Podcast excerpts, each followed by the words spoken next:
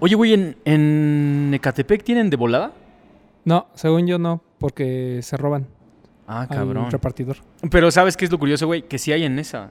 En, en Iztapaluca, En Puebla, en Chalco. en Querétaro. Ajá, este... Espérate, nos faltan un par de estados, güey, ¿no? Tlaxcala. Mi hermano, no puedo creer que te, te- te olvides de Tlaxcala. Pues es porque que sé que Tlaxcala existe no se olvida de Catepec ti. por la delincuencia, pero no eh, Tlaxcala. Ah, cabrón. Yo sé que existe Catepec porque, este... Hay, hay guapas de Catepec, güey, ¿no? ¿Ah, sí? Sí, güey. Sí, puede sí, ser, sí. puede Sí. ser. No lo dudo. Yo creo que en todos lados, ¿no? En todos Hasta lados, güey. México, sí, hasta en Tlaxcala. yes. México está lleno de, de chicas guapas, güey. Pero con las chicas guapas no te podemos ayudar, pero sí te podemos ayudar para que te chingues una botana mientras ves el show. Ah, acuérdate de bajar la aplicación de volada, donde te llevan cosas este, de los negocios locales que hay por tu rumbo directamente hasta tu casa sin cobrarte las comisiones que te cobran otras aplicaciones. No, y además pueden pedir gratis su combo no hype. Ajá, su combo no hype. Con el código LayStop puedes pedirte el combo completo que va totalmente en la casa, güey. Nosotros te lo regalamos. ¿Cuál es, en qué consiste el combo, güey? Dos topo chicos. Unos fritos unos de sal y limón. Y Un, gansito, güey. Un gansito. Es, es un combo engordador, yo lo sé. Y este, si están a dieta, pues la neta es que no se los recomiendo para nada. Pero si no, si están viviendo el estilo de vida gordo, güey, pff, dense, no mames. A- Bienvenidos. bienvenidos. Aparte, gratis, come on, hasta las patadas, güey. No, pues sí. Así que pídelo. Pídetelo de por qué no volada. grabamos en Tlaxcala. Va- vamos a hacerlo en algún momento. Es que no conozco a nadie de Tlaxcala, güey. No, ni yo. Ajá, pero vamos a intentarlo. Vamos a intentar. ¿Alguien conoce a alguien de Tlaxcala? Ah, no, parece que aquí nadie conoce a nadie de Tlaxcala, pero vamos a caerles a Tlaxcala. ¿Qué les parece, güey? En lo mientras, pídanse un combo de volada y disfruten de todo el episodio, ¿va? Adiós. Peace.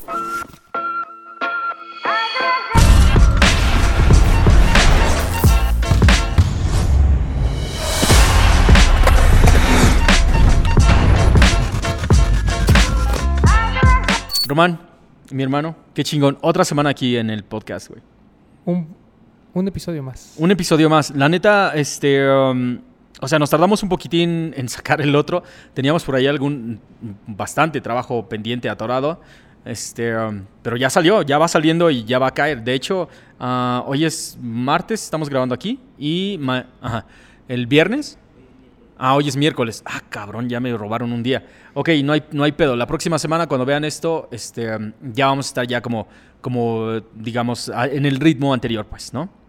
Sí, que el, eh, el No Hype Sunday simplemente es un ta- hashtag, ¿eh? No crean que es cuando lanzamos los episodios. Ajá, sí, No está cabrón, está cabrón llegar a ellos, güey. Pero, entonces, Román, ¿qué te ha parecido los lanzamientos que hemos tenido por lo menos esta semana, güey? ¿Qué, qué, qué te llamó la atención? Eh, creo que es el Guatepirot y el Amamanier Ajá, y sí. todo lo demás. Guau, cabrón. El Amamanier nada más lo vi de lejos, güey. No, no tuve la oportunidad ni de olerlo, güey. Yo estoy muy enojado que se lo hayan dado a Invictus. No, bueno, no enojado de que Invictus lo haya tenido como tal, sino Ajá. que digo, no sé, no entiendo la decisión de la marca del por qué no se lo dieron a tiendas de energía. Creo que es Ajá. un par que pues debería estar en las tiendas de energía. Sí, Si fue este pretexto de es que va a opacar el Guatepirot, perdón, pero son cosas diferentes. totalmente, güey. Ni siquiera compiten en la misma liga. O sea, son deportes distintos. Es, es, o sea, es, es básquetbol y skate, güey. Son sabores completamente distintos. Me hubiera encantado poder verlo siquiera, pero no sé quién se lo ganó, güey. Si es en Invictus, lo más probable es que haya volado así. Mira. Sí, fue creo que en línea y, y voló. Ujú. Y también en sneakers, pues obviamente, ¿no? Ah, sí, güey. No, ni- ya ni siquiera lo intento, güey. Ya- Yo sí lo intenté, pero últimamente estoy perdiendo todas en sneakers. Yo ya no he intentado nada en sneakers desde hace como, no sé, tal vez ocho meses, güey, algo así. O sea, ya, ya no, no, Sí, no, ya. a veces no se puede. Cuando no se puede, no se puede. Y me choca empezar mis mañanas tan mal, güey. ¿Pero por qué? Pues porque, o sea, Sí, o sea, sí- ¿sí te enojas cuando no ganas? pues no me enojo, pero sí es como de chale, sí lo quería, güey, ni modo. Pero porque te gusta ver ganarte, ¿no? Me gusta ganar los pares, güey. Ok. Sí, no, no, yo, yo últimamente lo intento, siempre lo intento, Ajá. pero la verdad es que, digo, y pues eso porque todo tengo que levantar temprano. Sí, sí, sí. Pero si no, igual yo sí preferiría dormir más. Ah, la verdad es que sí, güey. Totalmente. Ahora, este, el What the P-Rod, ya dijimos, un lanzamiento cabroncísimo, güey. Este, las dinámicas estuvieron chidas. Llegó a todas las boutiques de la Ciudad de México, entonces, pues, si te moviste, lo conseguiste. O sea, o bueno, lo más probable es que no, porque si, si tenías talento para patinar, lo agarraste, güey. No, y además, este, es un par que a México llegó con más disponibilidad, digo, proporcionalmente a lo que hubo en Estados Unidos. Sí. Estados Unidos fue una locura, porque pues, parece que mucha gente incluso ya está cancelando sus, ven- sus ventas en StockX porque no tienen el par. Ajá, O sea, lo exactamente, intentaron, güey. com- lo intentaron vender bien carote y resulta que no tienen los pares y lo único que pasó es que se encareció todavía más. Ajá, ahorita si están checando los precios, primero estaban, antes del lanzamiento estaba como en los mil dólares, luego bajó como a 600, incluso 400, creo que había algunos Sí, hubo pares, como de 500 y cachito. Y ahorita ya se está disparando de nuevo a 800 varos. Yo ya les dije que va a ser uno de esos pares que se van a hacer cada vez más caros hasta llegar al punto de ser impagables, como todos los demás, güey. Sí, porque además hay una cuenta ahí que se- se- le gusta como decir información Ajá. En, en- en el Instagram y dice que hubo alrededor de 8500 pares, que me parece muy poquito. Oh, ok, ok. Yo digo que está mal esa cuenta. Este, no, a lo mejor 8500 solo en Estados Unidos, que me parecería incluso también muy poquito. Ajá. Uf, no tengo ni idea de cuántos hayan sido, güey. Pero ah, el lanzamiento, el que a mí me encantó ahorita, Tony Delfino y Vance, güey. Ah, no, bueno, es que eso tiene que estar. No, si usted es de México y no tiene en su top 10 del año la colaboración de Vans por Tony Delfino, usted es un payaso. Así de simple. Así Yo va no- a quedar. Ajá, sí, así, así vamos a quedar, güey. Porque eh, estuvo súper fácil de conseguir. Ah, prácticamente do- solo dos lugares lo tienen a la venta, Stush y este... um, y Tony Delfino. ton- la tienda de Tony Delfino. Y ah, salió a la venta a las 12 de la noche, exactamente, güey. 12 con uno sacaron. Y creo que todo el mundo que quería un par logró obtenerlo sin ningún problema. Sin fila, sin rifa, sin nada, güey. Y para la gente que nos ve en otras partes del mundo, eh, saludos. Ajá, saludos. Pero eh, Tony Delfino es una marca de streetwear mexicana. Eh, obvio- la cara o el rostro es Smith One, uno de nuestros artistas favoritos mexicano. Sí, cabrón. Y digo, es parte de un. ¿Cómo se llama? De un crew. Sí, pero no, no se le llama crudo. Ah, ok. Es parte de un movimiento, es parte de Un colectivo, colectivo. ajá. Ajá. Y que, bueno, en sí es un colectivo, pero Smith es como el, el- al que más eh, topamos. Ajá, sí, güey.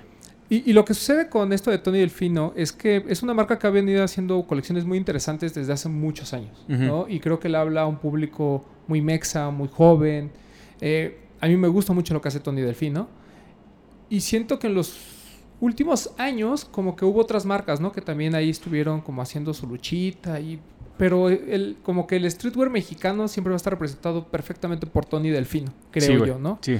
Eh, y era muy raro que a lo mejor otras marcas por ahí también mexicanas eh, tuvieran, no sé, te voy a poner ejemplo los hermanos Komori, que yo creo que hacen muy bien las cosas y que incluso ya tuvieron una colaboración con Tony Delfino, que ya habían tenido presencia, por ejemplo, en, en ComplexCon y que hayan hecho ya ciertas colaboraciones y que estén presentes en ciertas tiendas. Como que los reflectores estaban ahí, pero lo que hacía Tony Delfino es como muy... ¿Cómo te diré? O sea, no, sa- no saca colecciones cada mes, pero saca una y después saca otra y después saca otra y casi todo termina siendo sold out o muchas cosas son sold out porque la verdad es que la manufactura es muy buena, ¿no? Ellos me parece que hacen todo, absolutamente todo. Entonces, Sí, güey, todo. todo. Está, está, está muy cabrón.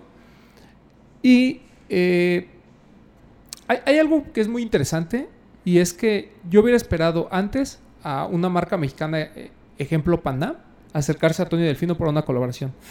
Pero no lo hizo y llegó Vans. Ujú. Y perdón, pero no hay otra marca, creo, en, en- en México que cuadre tan bien con Tony Delfino y creo que esa es parte del éxito de la colaboración. Sí, cabroncísimo, güey. Vance le habla igual. Es que Vance le habla a toda Latinoamérica, güey. Cuando Sí, fuimos claro. a Guatemala, Vance es como lo que más se vende. Colombia es lo, lo que todo el mundo trae.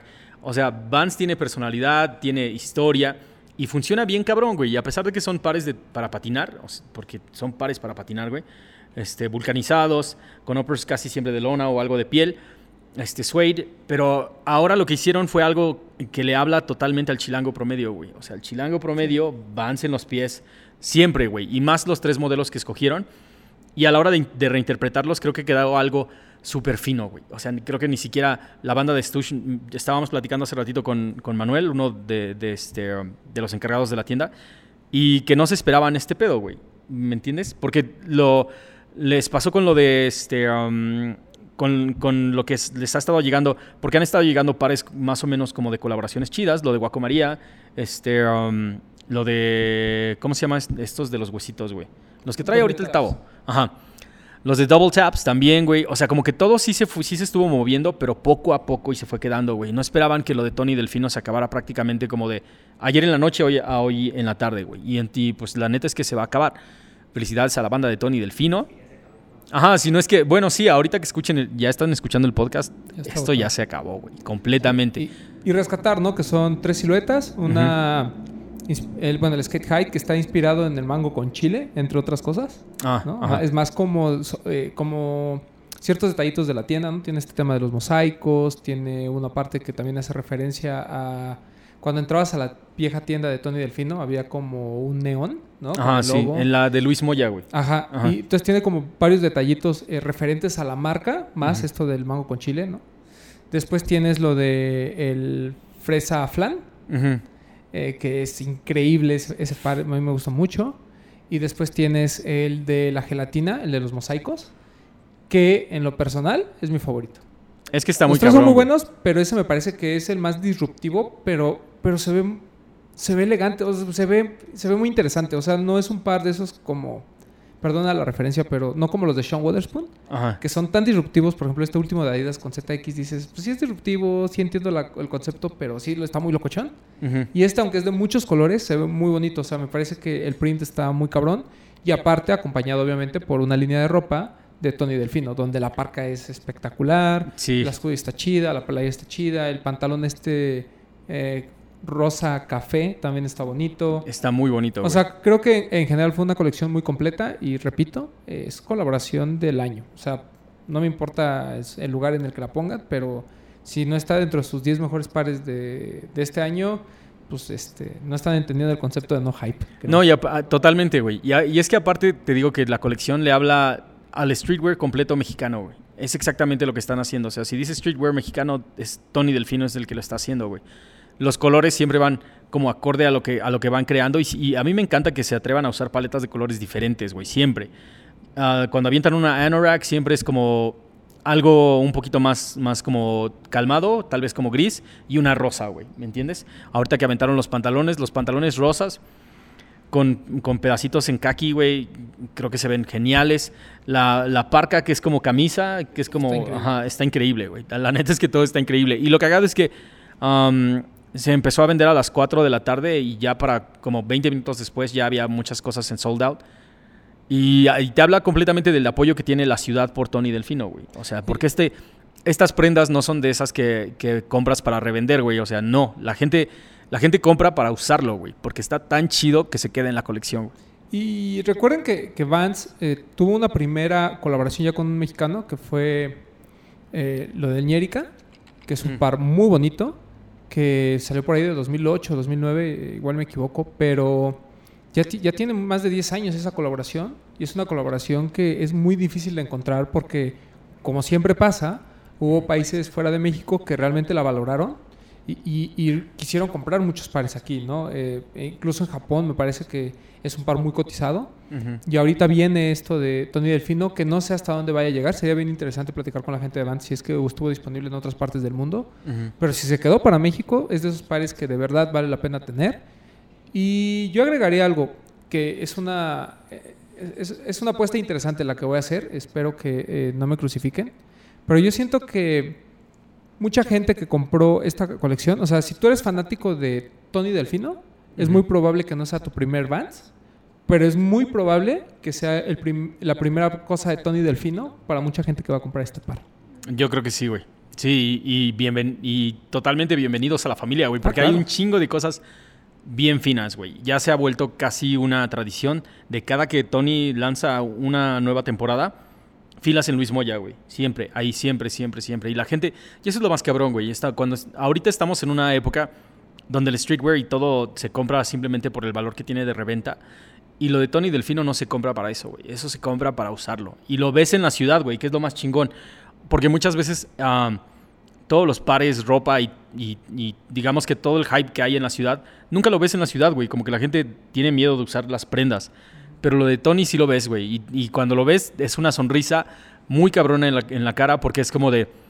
Que, como si pertenecieras al mismo club, como si todos estuviéramos en la misma onda, a pesar de ser parte de una, de una ciudad enorme, güey. O sea, neta, en la Ciudad de México somos millones de personas y encontrarte una con una sudadera de Tony Delfino es como un high five entre los dos, güey. No, y además que mucha gente fuera de la ciudad también quiere la colección, ¿no?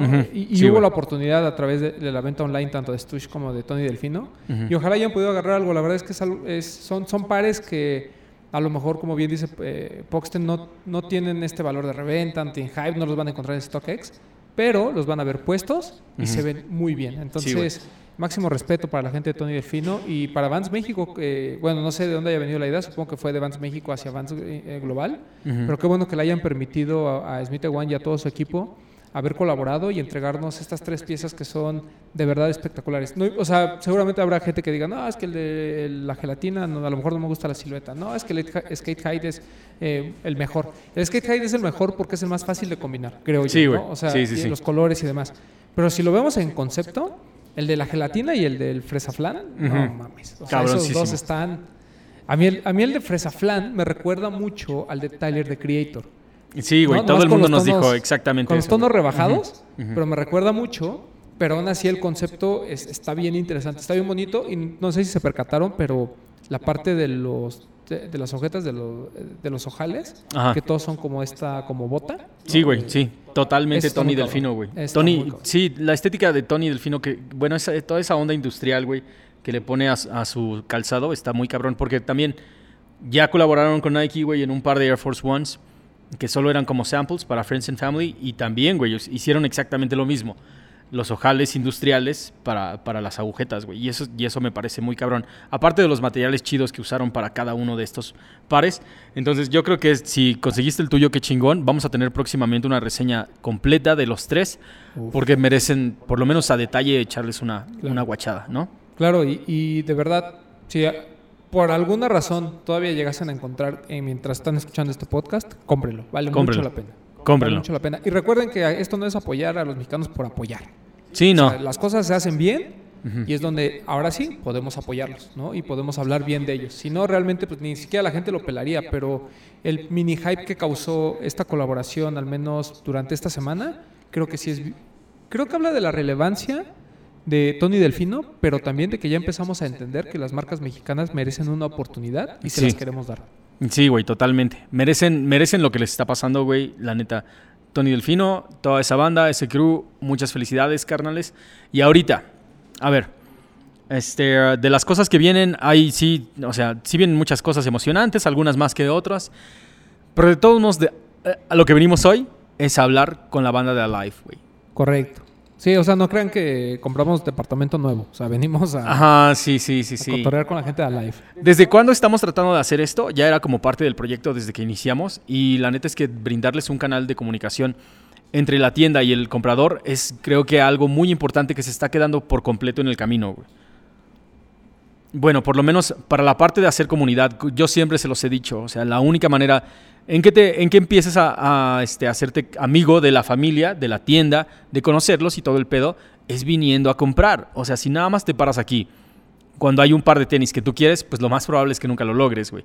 Pero si te haces parte de la familia, vienes, conoces a la banda del staff, este, te involucras en las dinámicas, lo sigues en, sus redes sociales, güey. O sea, poco a poquito se puede lograr una relación, güey. Y al final de cuentas, de eso se trata este pedo, güey. No solo, porque las boutiques de energía no solo están para que vengas, compras y te vayas, güey. Esto no es un Walmart, güey. ¿Me entiendes? Esto no es Invictus, no son, no son tiendas de- departamentales, güey. Estas son tiendas donde se supone que el producto tiene que crear una comunidad alrededor de ella, güey. Y creo que Alive lo está haciendo muy bien, güey. Alive, eh, yo a veces pienso que los que le estamos quedando cortos somos los, los que se supone que deberíamos de estar aquí, güey. Sí, digo, ahorita, lo vamos a platicar con ellos, pero como bien dices, eh, no- que no se nos olvide la importancia de las tiendas de energía, ¿no? O sea, eh, ahorita yo creo que las redes sociales y, la forma en que se están dando las cosas en la cultura es bien complejo para las tiendas lograr la energía, ¿no? Muchos pares ya llegan con esa energía, o sea, ya son sold out desde que están entrando por las puertas de la tienda. Entonces, para ellos es mucho más complejo porque pues obviamente la gente solo quiere venir, comprar el par de moda e irse, ¿no? Entonces se, se- se empieza a dificultar tanto la venta retail de, de algunas otras cosas, como este onda, ¿no? De, de tener un espacio y crear un ambiente eh, de camaradería entre cliente y tienda, ¿no? Y creo que además eh, Alive, a diferencia de algunas otras tiendas, tiene el espacio, ¿no? Hasta para poder venir a convivir, que eso está bien cañón. O sea, quien no haya, quien no haya tenido la oportunidad de visitar la tienda que está en el sur, es una tienda muy bonita, es una tienda muy grande, ¿no? Hay espacio y todo. Por eso es que se avientan hasta dinámicas de andar patinando aquí en la tienda. Sí, güey, o sea, tienen suficiente espacio como para armar tiros de tres. Tienen, tienen suficiente espacio como para poner dos quarter pipes, güey. O sea, aquí ha pasado un montón de gente. No solamente eso, sino también a mí me encanta que cada que va a llegar un lanzamiento grande siempre cambian un poquito la personalidad de la tienda, güey. Puedes venir y ver, no sé, desde una obra de una obra en, las paredes, güey, o está todo acomodado de manera diferente, o preparan sorpresillas para todos los que vienen. La neta es que Alive hace cosas, muchas cosas que muchas otras tiendas están durmiendo, güey. Y queríamos venir a, pues, sí, a platicar con ellos. hasta con Sarapito. Ajá, totalmente. Y esta es la de la colaboración que hicieron eh, recientemente para este el, el What the P-Rod entre esta banda de Alive y Joner, güey. O sea, es, está muy chingón, la neta. ¿Qué es? ¿Como pues, un zarape, literal? Sí, es un zarape, güey. Es un zarape. Ahorita nos, van a, ahorita nos van a platicar exactamente de qué se trata, no solamente el zarape, sino también toda la energía que han estado creando desde hace años. Creo que Alive se ha vuelto así como entre poco a muy poco a poco se ha vuelto como una, una parte muy importante de la escena de, sneakers en la Ciudad de México y uno de los puntos donde todo el mundo quiere estar a la hora de que llega un par choncho, güey, porque aquí llegan todos los chonchos. Sí, llegan las ediciones más limitadas. Ajá, pero vamos a platicar con la banda que está realmente detrás de todo esto y ver cómo es llevar realmente una tienda de retail en la Ciudad de México. Ok, lo primero que tenemos que hacer es presentar a la banda que está aquí junto a nosotros. Mi hermano, ¿puedes presentarte para la gente que no te conoce? Creo que sí, mi nombre es Antonio Tech, soy colaborador de aquí de Live Pro Store. Tech, mi hermano, un gustazo que, que, aceptaras, güey, porque eso es siempre... O sea, la banda cree que es muy fácil, pero muchas veces este, tenemos como una lista grande de invitados y no todo el mundo se anima a hablar, güey, porque este es un pedo de huevos, güey. Tienes así de a huevos, sí, voy, güey, voy. pues sí, es como más de que, pues sí, Está bien, es más como de a fuerza, ¿no? Ah, es cierto. No, pues igual es un gustazo estar con ustedes, caballerazos, y pues digo, gracias por la invitación. No, cabrón, la neta, queríamos conocerlos absolutamente a todos, güey. Pero a ver, cuéntanos, ¿cómo es que surge el concepto de Alive, güey? Alive. En sí, eh, todo empieza desde el 2008. Inicialmente nos llamábamos este, de Alive, éramos como de Roots, eh, desde el Caribe, ¿sabes? O sea, empezamos a, pues sí, a, pues empezamos con esa tienda, ¿no?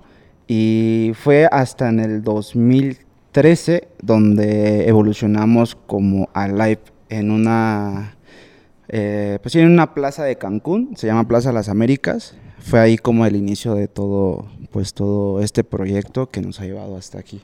No, no mames, una tienda en Cancún, güey. O sea, uno pensaría que no es como el epicentro del, swag playero, güey. Pero sí. Pues sí, justo porque pues al principio cuando todo esto empezó como tal ya live, creo que hubo demasiado buena respuesta de toda la gente. Yo recuerdo que cuando estaba como en planeación, este, ya había como un, ¿qué será? Como, pues un letrero en donde pues decía próximamente a live, ¿sabes?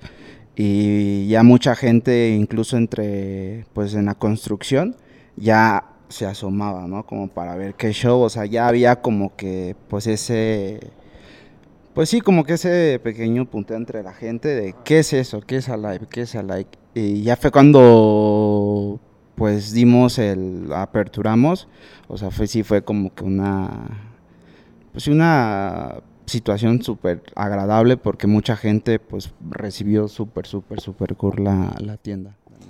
porque además, digo, a lo mejor a mucha gente le parece raro que hayan empezado en, Cancún, pero Cancún eh, y esa zona ya tenía un referente, ¿no? Que era Shelter Playa del Carmen. Es correcto. O sea, ya, ya, existía una tienda o una boutique en la que al menos ya se estaban empezando a vender estas cosas, ¿no? Por lo que yo entendía, sobre todo Shelter Playa del Carmen, eh, muchos de sus clientes eran extranjeros, ¿no? Era gente que pasaba ahí por la Quinta Avenida, ahí en, Playa del Carmen y demás. Y yo me acuerdo mucho de Alive, porque estuvieron, no me acuerdo si desde el primer Sneaker Fever o a partir de... No, fue de las, desde la segunda edición. Desde la segunda edición, ¿no? Es correcto, sí. Y ahí, este, creo que es donde todos como que volteamos a ver y, o sea, ¿cómo? ¿Hay alguien en Cancún que tiene una tienda de energía y no sabía? Eso me pareció muy, muy interesante. Sí, justo fue como, pues sí, curioso porque resultó que, pues digo, fue en la segunda edición donde empezamos como a pisar CDMX y nos empezaron a, pues sí, recibimos la invitación de Sneaker Fever y ya empezamos como a, pues ya a venir, eh, que como dos episodios venimos para acá, pero la gente ya nos empezó a pedir, ¿sabes? Como que ya más, sí, una presencia como tal aquí. ¿no? Entonces eso sí estuvo súper. De hecho, igual creo que en esa segunda edición nos fue súper, súper, súper bien. Sí, además venían todavía como de Roots. No, ya empezábamos. Ya empezaba como live. Sí, justo. Perdón, ¿Parte del plan de Alive ya era estar en Ciudad de México o bien a raíz del buen recibimiento que tuvieron? Pues fue a raíz del buen recibimiento, pero siempre nosotros como tienda, o sea, ya tampoco queríamos como quedarnos eh, en el Caribe, sino ya queríamos empezar a pisar otras, este, pues otras partes y pues qué mejor creo yo que CDMX, ¿no? Donde pues sí en sí la cultura de los tenis sí está como súper representada. Y ese es un salto enorme, güey. O sea, no se fueron como tal vez a otro estado que podría ser un poquito más fácil, güey. Se vinieron directamente a la capital. Pero eso te habla también exactamente del peso que tiene Sneaker Fever, güey.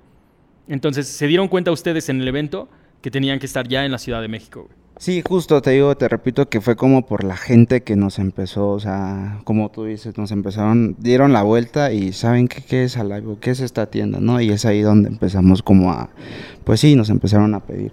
Y entonces, ¿cuándo dijeron, vámonos para el DF, güey? Pues fue cuando, o sea, ya lo pusimos como un objetivo y pues propuesta y ya fue que, pues digo, la, fue ya para el 2015 donde pues ya decidimos como pues ya hacerlo realidad, ¿no? Y fue la primera tienda que abrimos que fue en el centro de la ciudad. La tienda del centro a mí me encanta, güey. O sea, me, creo que tiene su, personalidad, que empezó como un lugar más pequeño al que, al que está ahorita, güey, ¿no? Sí, justo. Creo que ahorita ha ido innovando demasiado. Eh, de lo que empezamos a lo que es ahora, es, o sea, sí es como un cambio súper, súper, pues brutal para mí y es como pues sí, creo que es lo, una de las cosas que pues sí admiro también yo de ese espacio, porque pues sí, sí supimos como crecer bastante en ese. ¿Tú estuviste en Cancún? Yo justo sí, estoy desde 2013 hasta la fecha. Cuéntanos un poquito de cómo es la escena en Cancún.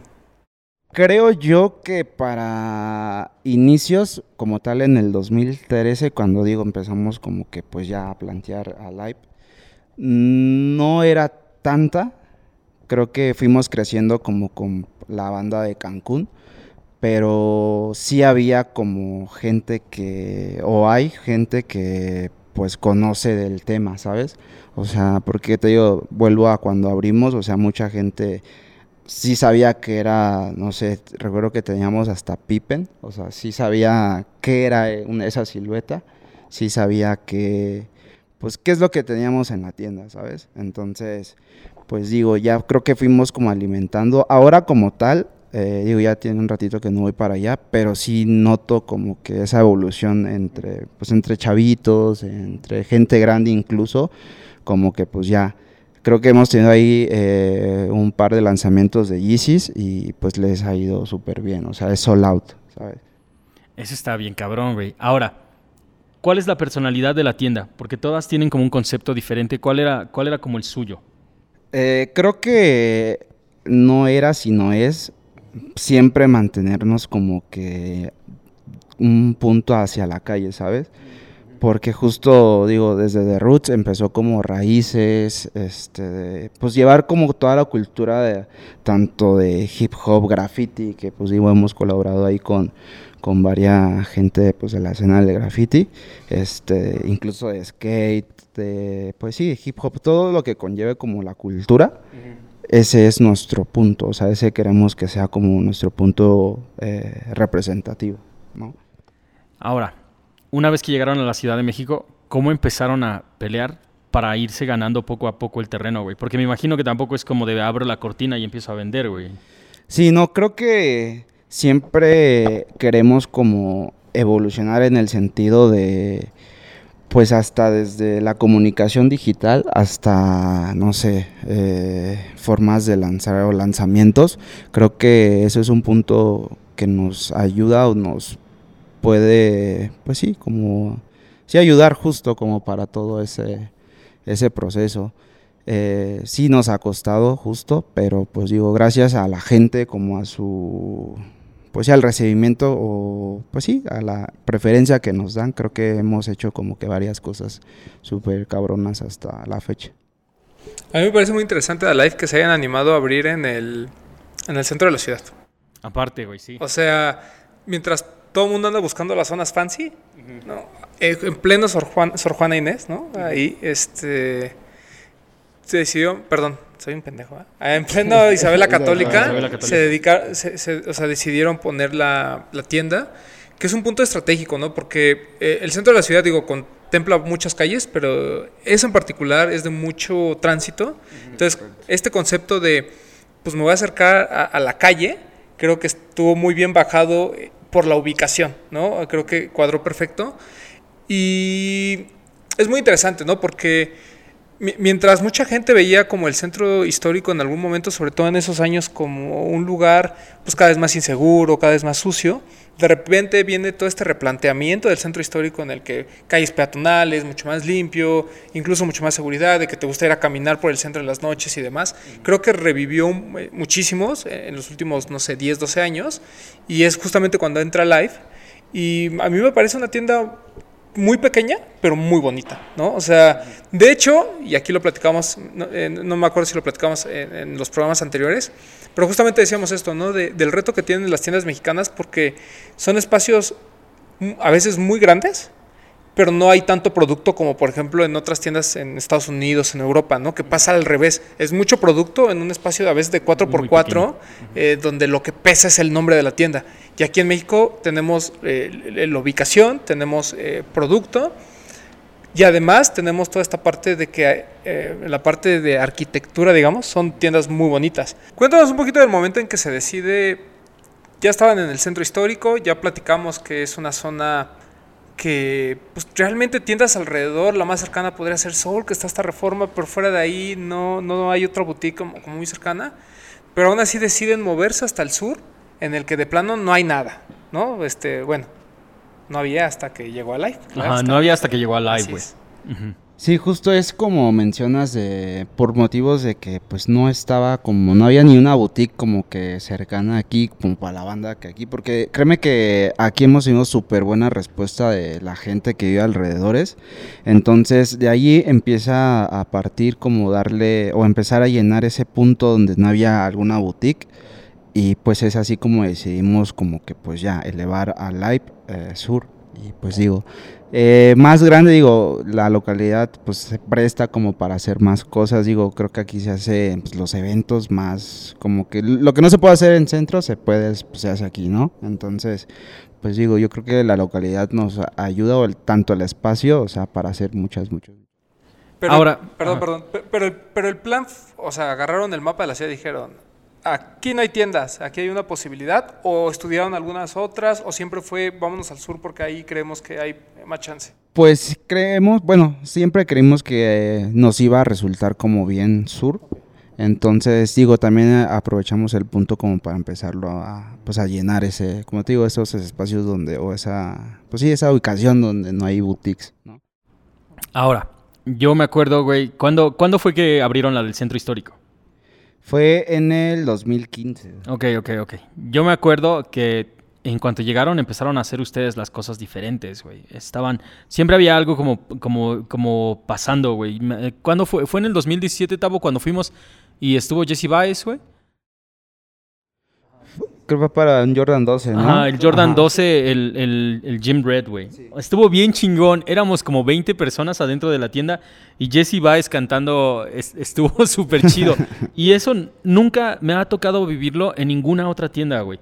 Entonces, desde ahí dije, ah, no mames, Alive está haciendo las cosas bien diferentes, güey. Pues sí, justo creo que ese es como también el punto de cambio de todo, o es lo que tratamos de hacer, o lo que queremos hacer más que nada. Como que empezar a hacer eh, pues esos cambios y incluso como interactuar más como que con las personas, ¿sabes? O sea, como nuestros clientes, eh, digo, se da como en las dinámicas que hacemos, este, justo eso que mencionas y fue como, creo que fue como nuestro primer evento grande, por decirlo así. Y pues digo, sí estuvo súper chingón. Creo que nos ha ayudado mucho eso, o ese plus que tratamos de dar, como también para crecer, ¿sabes? Estuvo bien chido, la neta. Es, ese ha sido como uno de mis días favoritos de Lay Stop, güey. Ese día, Jesse Baez, la banda, el par de tenis, todo se amarró de una manera súper chida, güey. Y, y, te das cuenta como de, ok, entonces Alive tiene otro concepto, güey, ¿no? No solamente es abro la cortina y te vendo, sino es como de abro la cortina, ven, vamos a platicar de los tenis y vamos a ver qué, qué más, qué otra cosa sale, güey. Sí, que volvemos a este punto, ¿no? De, o sea, dentro del lugar donde estás, ¿cómo vas a lograr crear comunidad, ¿no? Porque es muy fácil cuando ya está creada, ¿no? Bueno, no sé si tan fácil, pero, por ejemplo, hoy irte a poner a, no sé, en Polanco o en la Roma, que aparte que son zonas que ya la gente identificó que ahí están las tiendas, como que siento que es más sencillo. No es, por ejemplo, cuando vas al Soho, Nueva York, ¿no? Ya sabes que ahí se concentra gran parte de las tiendas y vas ahí, ¿no? Y a lo mejor te pierdes algunas otras que están fuera de la escena. Pero esas que están fuera son las que justamente empiezan a crear su comunidad, ¿no? Y empieza el vecino de al lado, ¿no? Aquí el, del depósito, el del Oxxo, ¿no? Pasan y dicen, ah, mira, una tienda de tenis, ¿no? Y los vecinos, ¿no? Por eso las tiendas de energía, repito, son... Tienen esta peculiaridad, ¿no? De, tratar de crear una comunidad dentro de la zona en la que están. Eh, es cierto, ¿no? Digo, o sea, pueden venir gente desde satélite o gente de NES a comprar acá, eh, pero como que siempre el que el cliente haya, haya un contacto cercano, creo que se enriquece muchísimo, no solo la relación, sino hace que la tienda también vaya elevando el nivel, ¿no? De alguna manera. Sí, es correcto. Justo, por ejemplo, en el centro, creo que pues el punto como es como un choque de cultura, ¿sabes? Porque todos saben llegar al centro, ¿no?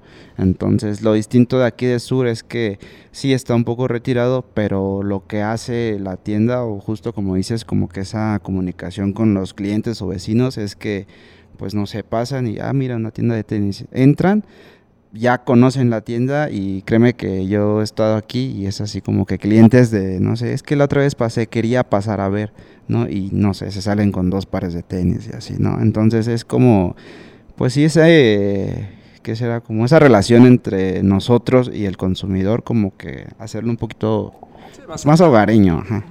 Entonces podrías decir que, o sea, la tienda del centro es como, como digamos, ahí fue, todo se tuvo que acoplar al espacio que tenían, porque ahorita ya tienen un local más grande. Más grande, justo. Y, aquí en el sur, ¿esta es la tienda que tenían en mente desde que empezaron o cómo, fue? Pues en sí no fue centro como la principal idea. Eh, sur lo empezamos o lo hicimos, lo realizamos por pues porque ya queríamos como también tener una parte de evolución y empezar a hacer más cosas más cabronas, ¿sabes? O sea, más grandes. No, y la neta lo hicieron, güey. Venimos nosotros a la inauguración, nos invitaron y me acuerdo que hubo, hubo cerveza, hubo, hubo DJ, hubo de todo, güey. O sea, y me, me encanta.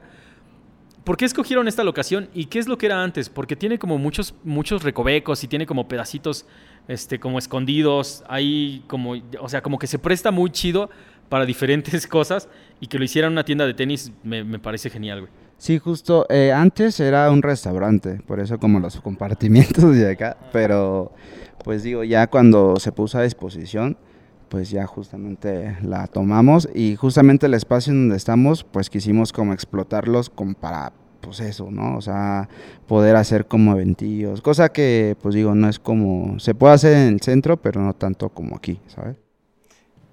Es que el espacio está increíble. Es que el espacio está muy chingón, güey.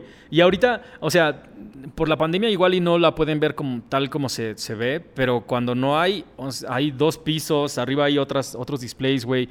Hay, o sea, tiene una energía increíble, güey, donde puedes ir como conociendo un montón de siluetas diferentes. Sí, a veces tanto espacio te permite hacer muchas cosas, ¿no? El tema es cómo llenas los demás huecos, ¿no? Y, aquí afortunadamente creo que Alive ha tenido la credibilidad por parte de las marcas, ¿no? Y pues, o sea, tiene el, mejor producto de, Nike, tiene las cosas de Adidas, por ahí también tienen Vans. Los primeros estos double taps que habíamos visto, pues, o sea, yo, yo los vi aquí por primera vez, ¿no? O sea, yo no había visto que habían llegado a otros lados. O sea, como que ese tipo de cositas pues te lo ganas, ¿no? O sea, y, aquí nos lo pueden explicar mucho mejor. No es de que llegues con tu bonita cara y con tu dinero en mano y que le digas a la tienda, a las marcas, ¿no? Oye, ¿me puedes mandar esos donks edición especial? Porque fíjate que pues, voy a poner una tienda bien padre. O sea, son años de trabajo, es así, son cosas bien complicadas y eso me gustaría saber. Eh, ¿Cómo fue el recibimiento? Cuando ustedes llegaron en 2015 dijeron a las marcas, oye, voy a tener esta tienda en Ciudad de México, este, ¿cómo, ¿Cómo fue el recibimiento? ¿Fue algo, fue difícil esa negociación? ¿O las marcas desde el principio dijeron, confiamos, ya sabemos lo que pueden lograr en Cancún, pues sabemos que lo pueden lograr en DF? Pues justo fue como mencionas, o sea, fue como de que las marcas ya como que nos voltearon a ver, porque empezamos como a hacerlo en Cancún, en, pues digo, no había como tal una live en Cancún y nosotros llegamos, abrimos a live, entonces empezamos a hacer las cosas bien y fue donde ahí las marcas nos empezaron a decir, ¿sabes qué? ¿Qué estás haciendo? ¿no? Y fue ahí donde se nos da la oportunidad. pues todo en sí creo que fue un momento donde todo se nos, pues se nos juntó para bien y empezamos como pues ya a plantear proyectos y pues ahí poco a poco las marcas fueron como dándonos esos, eh, pues sí, esos como, ¿cómo lo podemos decir? Como esos, mmm, como esos plus, ¿no? Poco a poco, poco a poco, hasta ya llegar en un punto en donde pues ya tenemos pues cosas limitadas, o sea, desde, pues como dices, ¿no? Con Vans eh, teníamos double taps y así, ¿no? Y ahorita con Nike y Adidas, pues ya, ya tenemos como que más. ¿Tú crees que es mucho más difícil hoy el querer abrir una tienda de energía a lo que pasaba hace 15 años, a pesar de que todo, o hace 5 años, ¿no? Este, en 2015, ¿Tú, ¿Tú, sientes que era más, es más difícil hoy? O sea, independientemente de que hoy pareciera que hay mucho más consumidores y que los tenis están en boga y demás, ¿de verdad sería más fácil en estos momentos? Por cuestiones de pandemia no creo, pero hablando como de la escena, por decirlo así, eh, creo que sí sería un poquito más fácil, pero pues al menos a nosotros sí nos costó como pues mucho trabajo porque hace seis años no era lo mismo que hoy, ¿no? Entonces creo que pues sí sería un poquito más fácil, pero pues todo, todo proyecto lleva un trabajo constante, ¿sabes? Y entonces, o sea, cuando llegaron al centro de la Ciudad de México, o sea, yo no creo que se hayan traído como todos los fans que tenían en el Caribe, güey. ¿No, ¿Fue como empezar de nuevo o fue, sí fue como, ah, ya, ya llevamos todo este tiempo, güey? Pues fue, eh, ¿cómo decirlo? Pues por, les, por lo mismo del Fever, la neta creo que Fever fue como el Punch que nos ayudó demasiado. Ya cuando abrimos a live aquí, o sea, ya la gente ya tenía noción de quiénes éramos, ¿no? Entonces eso nos facilitó mucho, mucho, mucho como para pues ya podernos empezar a mantener en un margen. ¿Por qué se decidieron cambiarle el nombre a Live? Bien, a Live, en sí la base de, inspiración, creo que, por ejemplo, a Live sí significa este, estamos vivos. Creo que pues era como un momento de cambio eh, en ese entonces y pues digo, decidimos hacerlo. Justo eh, para todo esto nos dimos referencia como para el nombre justo también de la película de Frankenstein. En donde pues ya ves, ¿no? O sea, eh, cuando le dan vida a Frankenstein, pues era una noche lluviosa con rayos y la primera palabra que dice Frankenstein es It's Alive, ¿sabes? O sea, estamos vivos. Ajá, yo cada que leo el hashtag lo leo con esa voz, güey. It's alive. Sí, siempre, siempre me viene, llega así a la cabeza, güey. Sí, justo. Y por ejemplo, pues también nos basamos como por el tema de tenis o de sneakers, de que pues es como, no sé, que los tenis siempre están vivos, ¿sabes? O sea, porque sabemos que, no sé, desde, son lanzamientos de los 80s, 90s, que a pesar del tiempo, pues, los, los, sí, los reviven las marcas y pues el consumismo sigue igual, ¿no? O sea, siguen vivos, pues. Ahora, ¿cómo ves, ah, cómo es la comunidad de gente? Es que cada tienda tiene como una personalidad diferente y como que la gente que va a ella es diferente, güey. O sea, es parte de la comunidad de sneakers, pero es como una, una sección diferente, güey. ¿Cómo es la comunidad de Alive? Porque ya en, en el tiempo que tienen, ya este, se expandieron del centro al sur, yo creo que ya es, ustedes tienen como, como, o sea, me imagino que tienen sus top buyers o tienen como gente que ya es como parte de la familia. Sí, justamente hay, yo tengo, yo he recibido, mm, ¿qué será? gente justo aquí, güey, donde, pues digo, son clientes desde centro y no sé, solamente por un par que no está en centro vienen hasta aquí. O sea, esos son los clientes que tenemos como, por decirlo así, como una cartera de clientes que pues están ahí apegadísimos a nosotros. O sea, todo lo que em, sale o desde puede ser un Air Force blanco blanco, o sea, hasta un Jordan 1, o sea, ahí están, ¿sabes? O sea, creo que la comunidad de Alive ha crecido y va a crecer con dos, tres proyectos que tenemos ahí pendientes.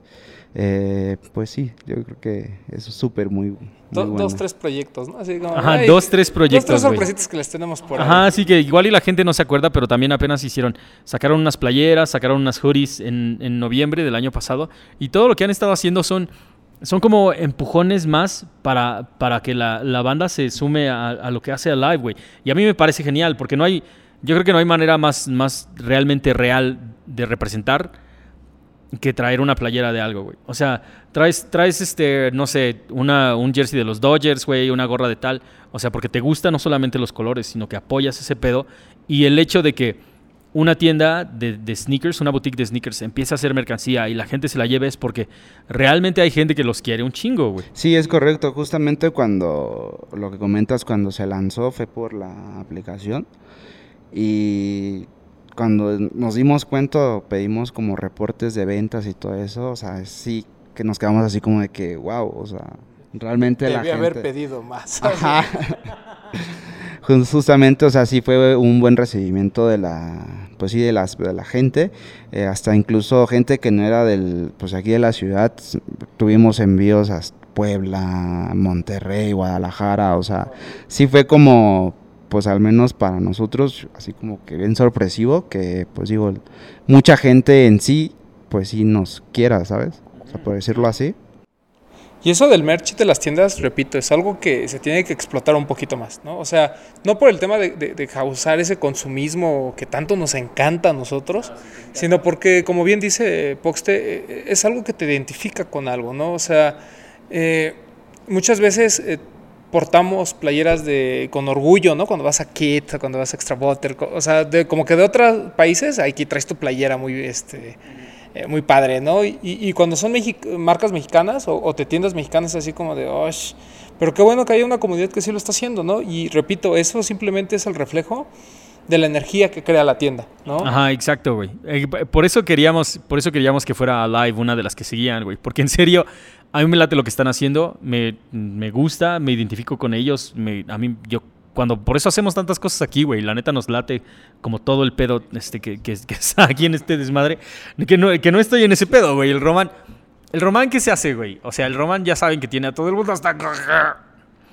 Pero todos nosotros hacemos, o sea, si nos late el pedo, venimos a reconocer que esto está bien hecho, güey. Y la neta es que Alive está, está muy bien hecho. ¿Cuáles son los planes a futuro para para la marca, güey? Echa chisme. Ajá, si saquen el chisme. Pues en sí, planes a futuros, o sea, mmm, como tal, pues, les puedo ofrecer o decir que vienen cosas súper, súper, súper chingonas, ¿no? Ya, ya, ya, está, ya estamos así, así del semáforo verde, entonces... Esténse atentos. De fiesta, fiesta, fiesta. la fiesta, ¿no? De hecho, les adelanto algo. Creo que vamos a. Bueno, no más creo. Vamos a empezar a hacer como unas credenciales como para clientes Gold. Entonces, digo, esperen toda esa información porque va a estar súper, súper cabrón. Es que les estoy diciendo que ese es el pedo. De eso se trata, güey. No, no... Si las tiendas departamentales lo tienen, ¿no? Pues claro, mi hermano, no mames, sacas una en Sams para poder comprar, güey. si no tienes ahí. Ajá. Una de una tienda. Totalmente. Al final de cuentas, si no quieres ser como parte de una comunidad, pues te, te conviertes en un Invictus o en, TAF, o sea, de cosas de departamentales que es más bien como que no tiene nada de malo. Me estoy refiriendo a que no hay una personalidad ahí, güey. Es simplemente vas, compras y te vas, güey. Pero una tienda de energías va, va muchísimo más allá adentro, güey. Y de eso, de eso es lo que vamos a hablar con el resto del crew. Y ahora está con nosotros otro integrante más del crew de Alive. Preséntese, joven, por favor. Pues yo soy nacional así me dice la banda, y soy el encargado de toda la parte visual, todo lo que es la creación de contenido, producción de eventos, toda esta onda, y pues eso es lo que hacemos aquí. Está, este, bueno, este cabrón. La neta, este, um, o sea, el peso de las tiendas no solamente cae, porque mucha gente a veces cree que es el dueño el, el que se encarga de las cosas, pero eh, de todo esto es un trabajo casi como de familia, güey.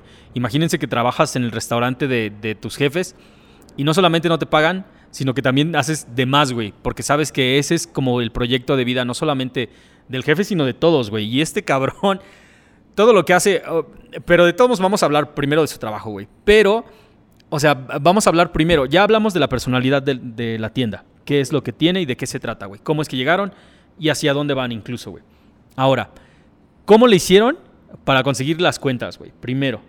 Pues mira, creo que toda tienda de energía para conseguir una cuenta siempre es llevar un caso, abrir un caso en el cual tú qué vas a aportar a, a la marca, ya sea Nike, Adidas, la marca que sea, tú cómo aportas para ellos. Sabes, una vez que se ve este caso, cuál es la personalidad de la tienda, la identidad, qué es lo que quieres, a dónde quieres llegar, es entonces cuando ellos deciden qué tipo de cuenta es la que te van a dar, si una de energía, una cuenta normal o, o este tipo de cosas. Entonces, ¿cómo se obtienen la, las cuentas?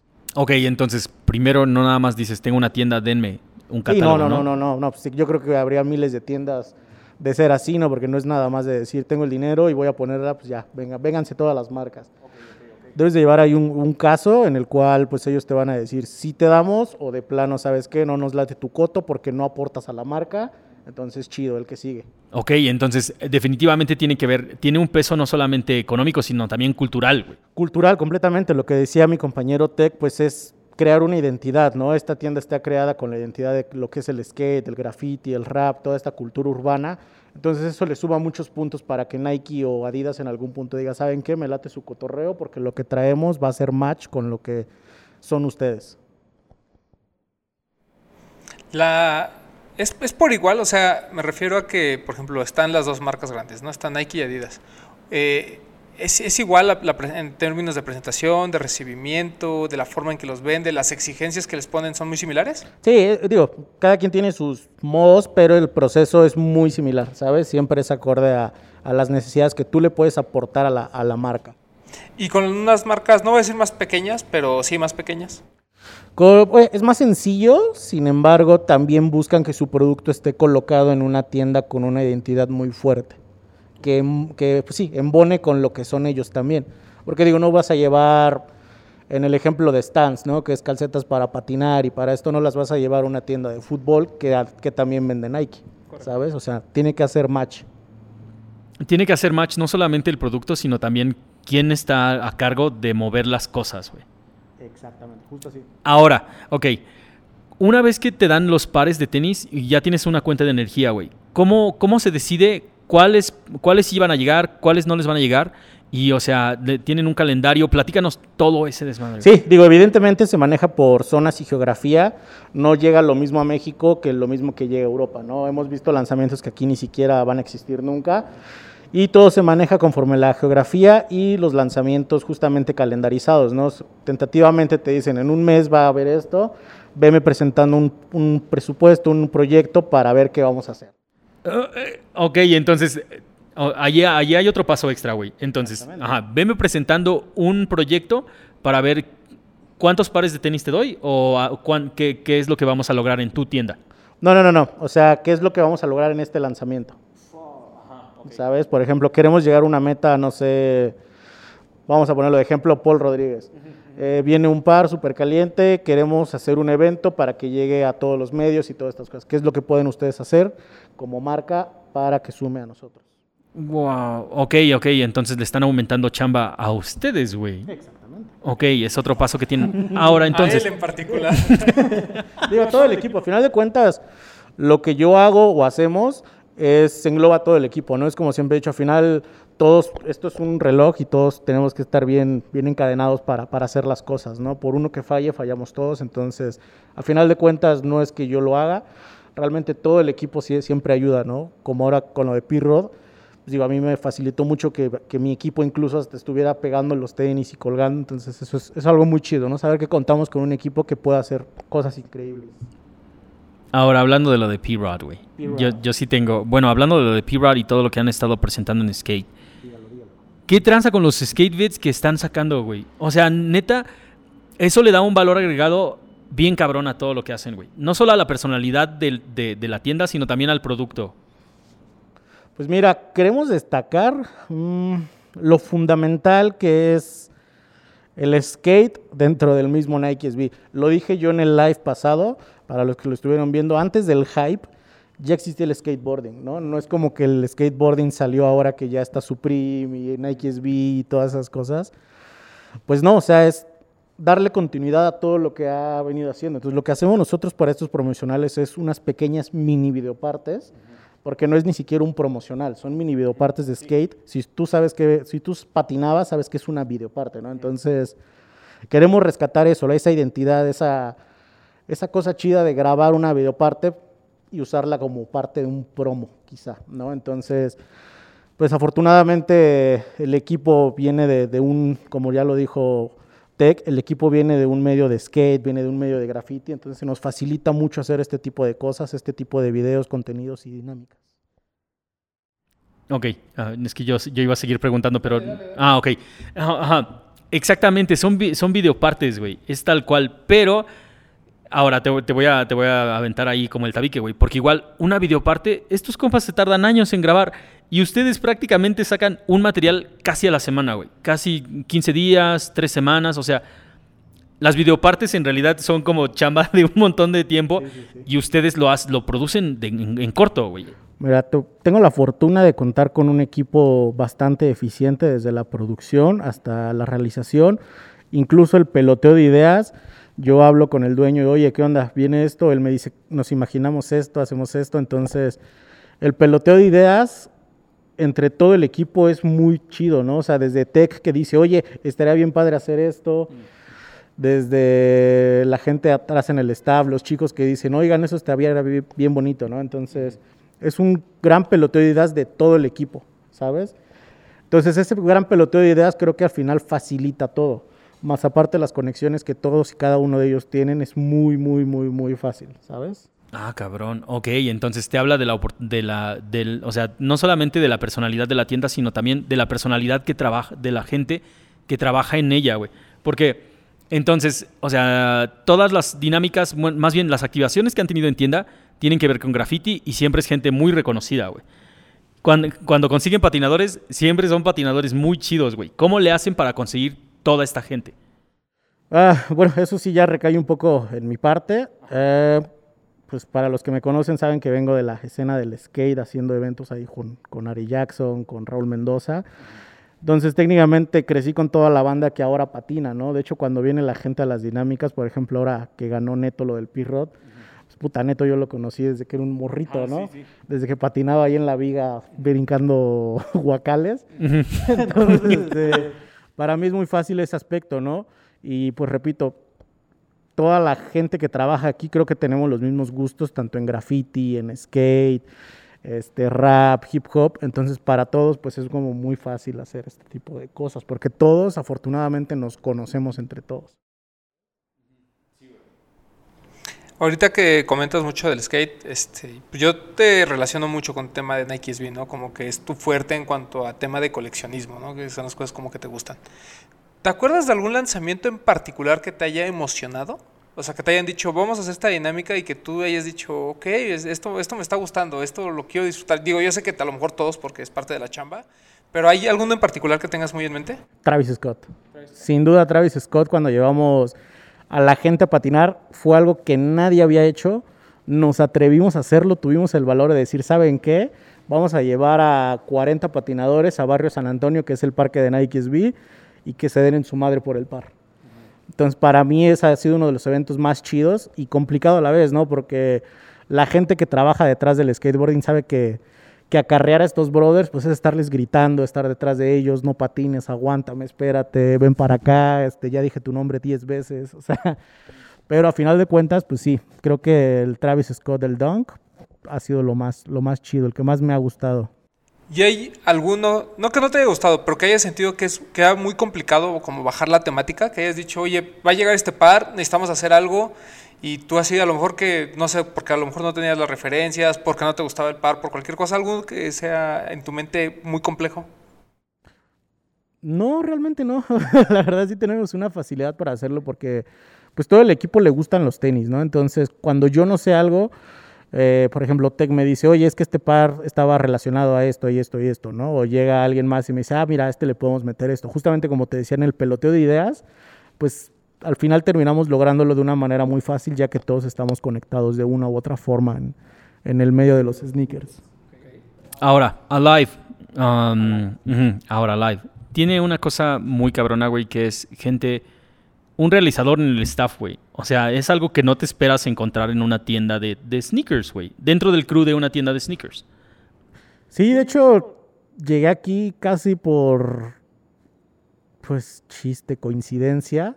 Me acuerdo que una cena de- en un 24 de diciembre me habló un conocido, bueno, alguien que yo ni siquiera conocía, ahí shout out a Leonard, y me escribió que si estaba disponible para hacer un video de una tienda. Entonces, pues para mí era como, ah, ok, ¿no? Un video más, un recap más, ¿no? Pero ya cuando vi que se trataba de live y todo esto, ya fue como de, ah, órale. Entonces, pues ya creo que ahí hicimos match, eh, tanto pues la tienda y yo, y pues al final aquí estamos casi tres años después. Ese está cabroncísimo, güey. Porque no es algo que ves en absolutamente todos Sí, no, los lugares. Incluso me atrevo a decir que nuestra tienda, si me atrevo a decirlo, es la única que pues va a la, va a la vanguardia en, en el aspecto de los medios, ¿no? Porque no te grabamos, o sea, te podemos hacer desde un promo con un celular hasta una producción grande con equipo de cine. Sí, sí, sí lo he visto. Sí, lo- O sí he sea, visto lo que literal, se cuando trajimos a Hugo Zurita aquí, ahí teníamos fresneles, luces, gente de staff, se grabó con una red, entonces, ¿sabes? O sea, todo esto son cosas que siento que le dan mucho valor de producción que las demás tiendas no hacen.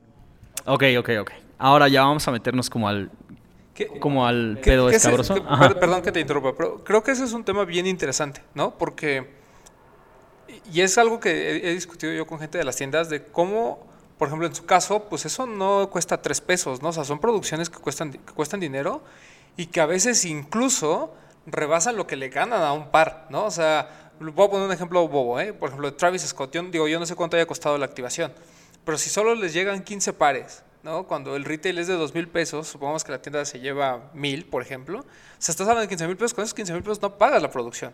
E- Es, cuando se sientan a hacer toda esta planeación, sí tiene mucho que ver este tema de cuántos pares voy a tener, cuánto le voy a ganar y hasta dónde puedo llegar con sea, ¿hay un presupuesto asignado o simplemente es, no, espérame, o sea, esto se- después se paga con los Air Force One blancos que llegan la próxima semana, no pasa nada? Sí, en muchos de los casos así es, hay veces que incluso las producciones nos rebasan, pero pues creo que vale la pena, ¿sabes? O sea, al final, ya cuando ves todo el evento terminado, todas las cosas, dices, pues salió de más, pero son cosas que no se van a repetir y valen cada centavo que se va de más. Sí, y que la gente se acuerda, ¿no? O sea, Exactamente, no, y nos ubican mucho por las dinámicas así de...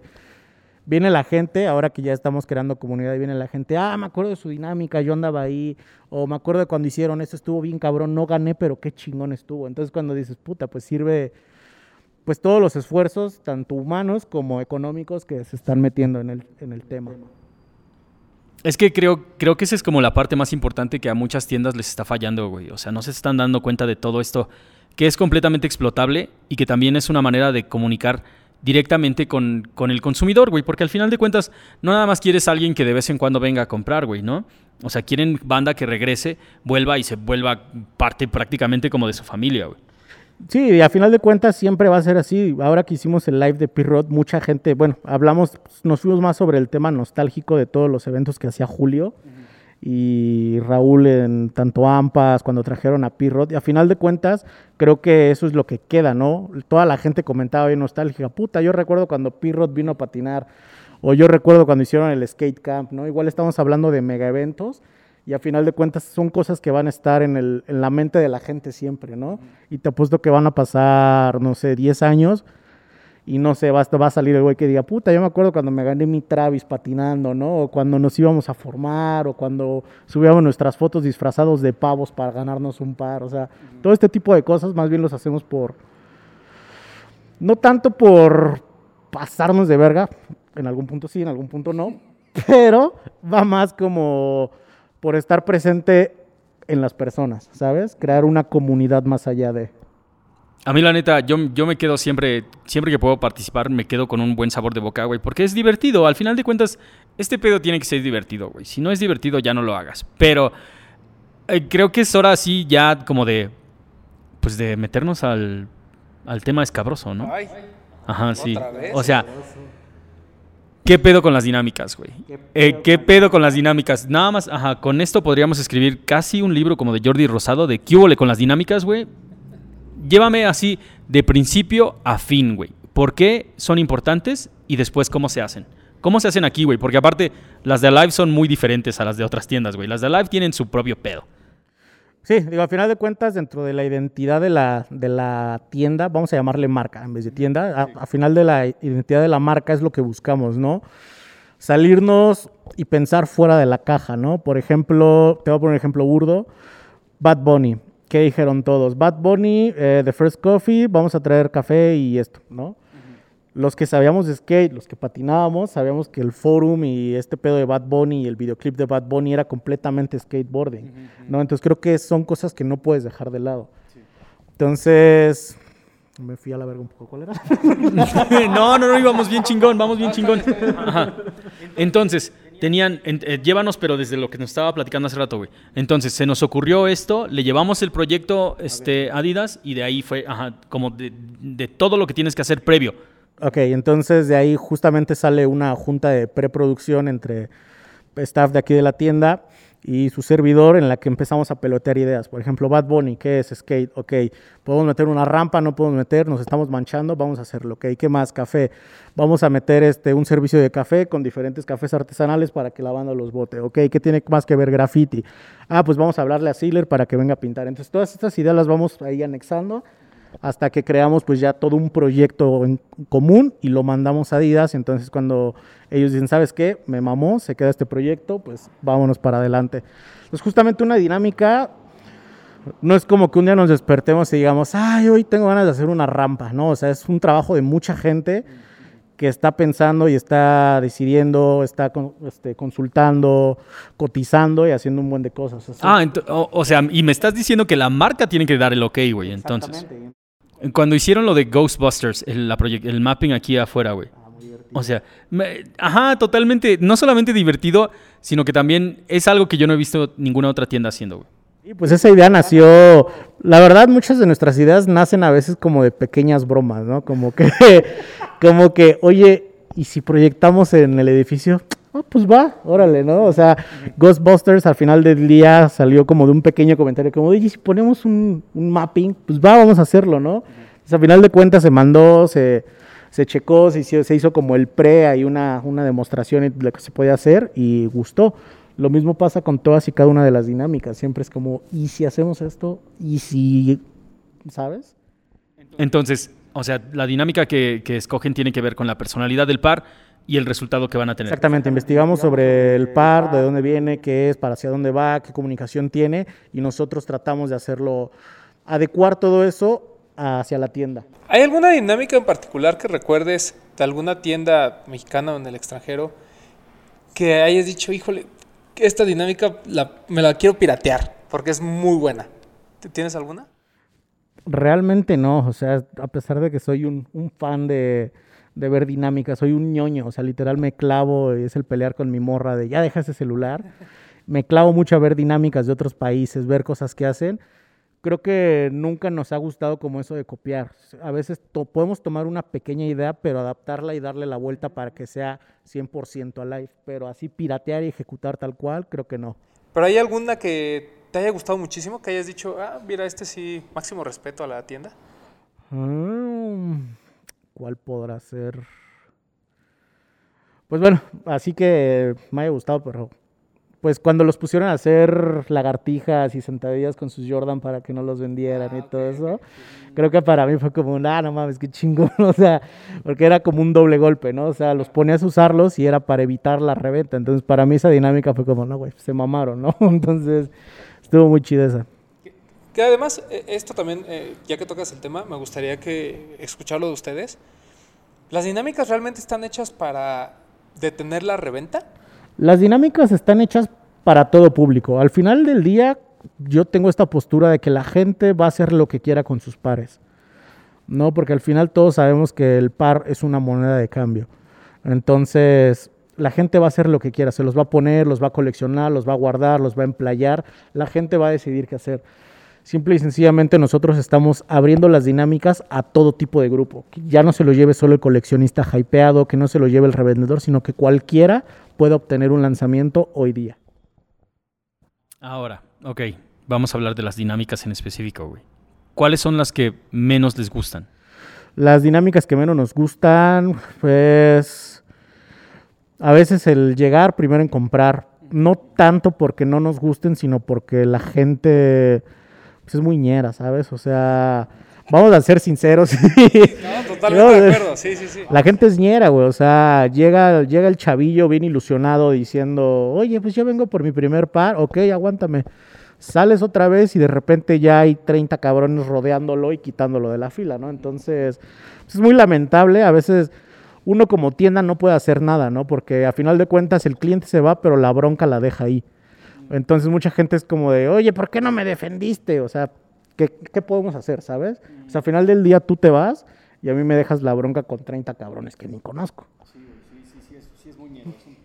Sí, o sea, creo que ese de primero que llegar, primero comprar, era una muy buena dinámica, ¿no? Y creo que lo vimos eh, incluso en Estados Unidos, eran dinámicas muy organizadas, donde la gente llevaba sus sillas, ahí echaba el chisme, echaba el chal, compraban y se iban. Pero aquí, pues, México, pues, pues es otro tipo de, de cuestión, ¿no? Entonces aquí llegamos a ver hasta golpes, aventones, que ya me sacaron el celular, que vete de aquí, que yo soy el duro. Entonces, pues creo que no está, no está chido. Creo que es la que menos prefiero, prefiero hacer. Ahora, ok, cuando hacen dinámicas de fotos, ¿cómo escogen a los ganadores, güey? Porque la gente así, así, ¿cómo escogen a los ganadores? Pues los ganadores se escogen entre todo el equipo, realmente. Todo el equipo nos sentamos y a ver, abrimos computadoras y a ver, vamos a ver las fotos, ¿no? Por ejemplo, no es como que algo caiga sobre mí, o sea, todo el equipo nos ponemos a ver. Por ejemplo, ahora que fue lo de Sean Cleaver, que el contexto de la dinámica era, haz una foto al estilo Sean Cleaver, que es una foto de Sean Cleaver, es una foto cagada, una foto bien yacas, ¿sabes? Entonces, justamente nos repartimos la chama entre varios. Es como, a ver, Tech, ayúdame y tú escógete los 10 más chidos. Yo me escojo 10 más chidos, otro güey 10 más chidos y otro 10 más chidos. Y entonces, entre todas esas fotos, ya empezamos a ver y a votar entre nosotros. Ah, esta está chida. Por ejemplo, el güey que se encueró y se puso una tanga de cubrebocas. Ah, güey, este güey es el primer lugar. Y está bien chida. Entonces, justamente así nos ponemos a, a elegir a los ganadores. No es como que alguien tenga esa autoridad de decir tú sí, tú no, tú sí, tú no. O sea, entre todos es como de, ah, este güey me late, este güey pues, se rifó, pero no tanto, ¿sabes? Es que, eh, ¿y sabes cuál es la onda? También creo que la banda que a veces entra en, esta, en este tipo de dinámicas como que no entiende el, el- el mensaje detrás de ella, güey. Porque fueron muy claritos que tenía que ser una, una foto estilo Sean Cliver, güey, ¿no? Y entonces, si te pones a investigar tantito, sabes que este güey es el de Big Brother Magazine, el que es- prácticamente también hizo Jackass, güey. Entonces dices, ah, pues este es un pedo spicy, güey. ¿Sabes cuál es el pedo? Y nos hemos dado cuenta, la banda no sabe leer. Híjole, cabrón, yo te lo pude haber dicho. Te lo pongo porque te puedo, te puedo escribir una Biblia con una dinámica y te puedo decir, el día de mañana, a partir de las 5 de la tarde, si tú traes tu copete azul, te puedes llevar tu derecho a compra. Va a llegar 30 güeyes con el copete amarillo. Es que yo quiero mi par porque lo vi. Entonces cuando dices, no, mi bro, o sea, lee, checa los términos, condiciones. Yo sé que todos quieren los pares y en cuanto ven la foto se salen de su casa, ¿no? Pero hay que leer, chavos. A final de cuentas, pues es la base. Por ejemplo, tuvimos algunas discusiones en lo de Travis Scott porque era una dinámica en dos fases. La primera fase era irte a formar para que te pudieras registrar. ¿Cuál era el registro? ¿Cuál era el mm, ¿Cuáles eran las condiciones? Era traer tu patineta, traer unos Dunk SB, únicamente Dunk SB, y con eso tenías tu derecho a registro para patinar al siguiente día. Pues no, la banda se iba a formar sin patineta, se iba a formar sin donks, y todavía decían que ¿por qué no los dejábamos? Entonces cuando dices, carnal, no estás leyendo o qué show. Entonces creo que ese es un pedo que la banda no tiene esta cultura de, de decir, a ver, antes de salirme a correr como loco, voy a leer el post dos, tres veces. Y es que tal vez creo que no es como una falla en la comunicación, sino creo que hay, hay, una, hay una parte de- del mensaje que no están recibiendo, güey. Y es totalmente, y cae totalmente en ustedes, güey. Ahorita que los estoy viendo. Cae completamente en ustedes, güey. Porque créeme, no, no nada más escojo palabras random y, lo- y las pongo. O sea, esta madre, el copy ya se escribió, ya se revisó. ya quedamos en que son copetes azules, tenis amarillos mañana a las 5. Y entonces, puedo ir desde hoy, es la primera. Puedo llevar un copete rosa Sí, y qué tal si llego a las 3. ¿Me entienden? O sea, creo que la comunicación es- la- lo están logrando, pero simplemente del otro lado no está llegando. Exactamente, ¿no? Y lo vemos hasta en las Alive Coins. Por ejemplo, ahora que fue los términos y condiciones de Alive Coin, mi comandante escribiendo ahí una biblia de términos y condiciones, todo detalladamente de qué se podía, qué no se podía. Y después de que lo lee, la banda te dice, o sea, pero si tengo mi Alive tre- eh, tres meses, ¿puedo ir? No, porque te estamos poniendo que es 15 días. Entonces, a veces creo que todo el esfuerzo de mucha gente se va a la basura por por ese tipo de gente que, llega y, y no le, que solamente te exige tu par así porque sí. Ahorita que tocabas el tema de primero llegar, primero en comprar. Hablemos de un tema como cuando hay peleas, ¿no? Que ahí hubo un video afuera del centro histórico en el que este, su tienda estuvo involucrada porque la gente estaba formada para ella. ¿Cómo es ese manejo de crisis dentro de, la tienda, digamos? O sea, ¿cómo lo ven ustedes? ¿Qué es lo que ustedes hacen? En, o digo, en ese momento seguramente lo primero que haces es cancelar y cerrar, ¿no? Pero lo primero que hacemos es evidentemente cancelar y pues resguardar toda la integridad de nuestros pues colaboradores, staff y enseguida la de los clientes, ¿sabes? Porque a final de cuentas que se peleen afuera de tu tienda representa una bronca. Entonces lo primero que hacemos es el staff, a ver, organizarnos, están bien, ok, chido, pum, cerramos cortina y ahora es intentar detener la bronca, ¿no? Que a veces es muy difícil, ¿no? O sea, porque pues, tú lo viste, eran casi cinco güeyes contra cinco, entonces pues, hay momentos donde ya no puedes ni meterte. Pero cuando son incluso peleas muy relax que se están jaloneando, a ver, ¿saben qué? O se comportan o no va a haber nada. Y evidentemente, digo, son como niños chiquitos que cuando los regañas, pues se vuelven a formar, ¿no? Porque lo que quieren, pues es el par. Entonces, pues es como el protocolo. Ok. Y por ejemplo, ¿hasta qué punto la tienda tiene que meterse en ese tema? O sea, a lo que voy es, nosotros siempre desde, desde el privilegio, siempre decimos, ¿no? Desde el Facebook, no, pues es que la tienda debería de estar ahí, o sea, ahí el vendedor, la culpa es el de la tienda porque no los quiso enumerar y no quiso poner orden. Pero como tú dices, o sea, no es lo mismo controlar a dos personas o dos chavitos que están ahí como de, ay, sí, tú, no, es que tú ibas atrás. Allá controlar a cinco o seis güeyes, ¿no? Que te sobrepasan incluso a veces en dimensiones y dices, güey, pues este güey me va a madrear, ¿no? También. Eh, ¿Tú crees que las tiendas de verdad se deberían de, de inmiscuir eh, y tratar de buscar una forma para evitar esto de las filas o que las filas serían controladas? ¿La tienda debería controlar las filas? Sería la pregunta. Creo que todas las tiendas, voy a incluir a todas, han hecho un esfuerzo por controlar las filas. Sin embargo, el público mexicano siempre inhibe ese esfuerzo, ¿no? Por ejemplo, yo, pues como te digo, soy muy clavado de, los recaps de todas las tiendas y de lo mío y para ver en qué estamos y dónde estamos parados. Pues he visto algunas tiendas que incluso hasta enumeran, les ponen etiquetas, te dicen primero, segundo, tercero, pero por más que hagas las cosas, siempre la gente va a ver cómo burlar ese, ese sistema, ya sea a madrazos o a gritos, empujones, pero creo que por más que pongas un orden, pues la gente siempre va, va a ver cómo romperlo. ¿Hay alguna dinámica en particular que, no, digo, obviamente ustedes pasan por este proceso de platicarlo con la marca y revisarlo y eso? ¿Te acuerdas de alguna en que la marca haya dicho, oye, es que esto lo tiene que ver global? Porque esto que está haciendo Alive sí es diferente a lo que han visto en cualquier parte del mundo. No, creo que al contrario, eso es lo que, lo que les ha gustado. Como que, como que nos salgamos ahí del margen, como que es como, órale, qué chingón que hicieron esto. No, pero me refiero a, ajá, o sea, Nike México dice, no manches, esto está genial. ¿Lo vamos a llevar a global para que lo vean? O sea, Sí, sí, sí. Alguno de los casos se ha llevado como a global, justamente como Travis Scott. Este. Puta, muchísimos más, más dinámicas y más pares. Y en algunos casos sí lo han llevado incluso a global, donde hemos tenido que hasta subtitular videos y todo esto para que se compartan. Es que eso está muy chingón, porque, o sea, imagínate, un lanzamiento como el de Travis, ¿no? Que lo tienen alrededor del mundo 100 tiendas. Y a las 100 les piden una dinámica y que la tuya sea así como de, güey, va para global para ver el feedback y porque les interesó y porque lo vieron como algo muy disruptivo hasta cierto punto. Creo que ese es un gran premio al, esfuerzo, ¿no? Al trabajo. Siempre decimos que no, no solo el, el, premio es que obviamente Alive se siga posicionando en el top of mind de la gente como una tienda, pero creo que también que las marcas que, no voy a decir que te obligan, pero pues como que de alguna manera están alimentando esta onda de hacer dinámicas por los pares, pues te lo reconozcan, ¿no? Te reconozca tu trabajo y sobre todo lo quiera presumir fuera de México. Sí, sí, sí. En efecto, sí, justamente nos pasó con, con Travis y creo que ahora un poco con P-Rod, al momento de que P-Rod compartiera el parte del promo que hicimos, pues sí es como que te pone en otro, en otro nivel, ¿sabes? Ya al verlo ahí, pues, pues contento, evidentemente, ¿no? Pero, pero creo que como tienda está muy cabrón que, que ese trabajo llegue pues, ya a niveles internacionales. Ahora, ok, ya, ya hablamos, ya hablamos de P-Rod, ya hablamos de cosas que tienen un montón de energía, pero ¿cómo, que- pero ¿cómo le hacen? Pr- Primero, do- dos cosas, güey. Este, ¿cómo le hacen para mover todo lo demás, güey? Porque obviamente no todo lo que llega tiene un chingo de energía. Entonces, ¿cómo le hacen para para tratar de que todo eso también se, se mueva, güey? Eh, todo eso creo que se mueve gracias a nuestros clientes fieles, ¿no? Porque así como tenemos clientes con hype que van a venir a pelearse por el Jordan, también tenemos clientes fieles que saben que quiere, aquí van a encontrar el tenis perfecto para el confort del día a día. Creo que eso pasa en ambas tiendas.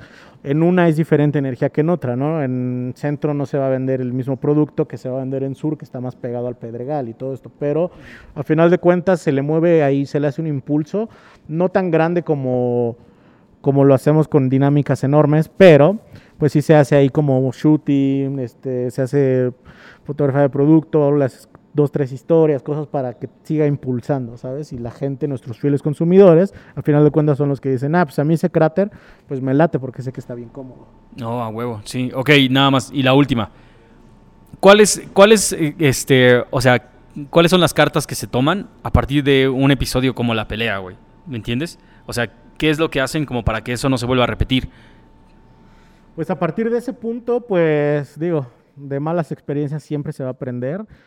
Esto es muy evidente. Entonces, lo que hacemos a partir de esto, pues en el caso del primero en llegar, primero en comprar, es limitarlos a condiciones, o sea, tenerlos sujetos a términos y condiciones en el cual tú puedas comprar. Por ejemplo, recientemente tuvimos la fila del Papa Bear y del Celadon. Entonces, si quieres venir a comprar, tráete tus donks, solo puedes tener uno por persona y, y pues así, ¿sabes? Le vas a buscar como una solución a ese problema que, que ya tuviste. Exactamente, sí, a final de cuentas las filas no se van a, a morir de un día a otro, ¿no? Porque es algo tradicional en el medio de los sneakers. Sin embargo, puedes hacerla, como tú dices, filtrarlas para que en algún punto pues ya sea como un público selecto el que te vaya a comprar. Ahora, ¿qué pasa, por ejemplo? eh, Ves el video y dices, no mames, este güey ya lo he visto. O sea, ¿ustedes vetan gente?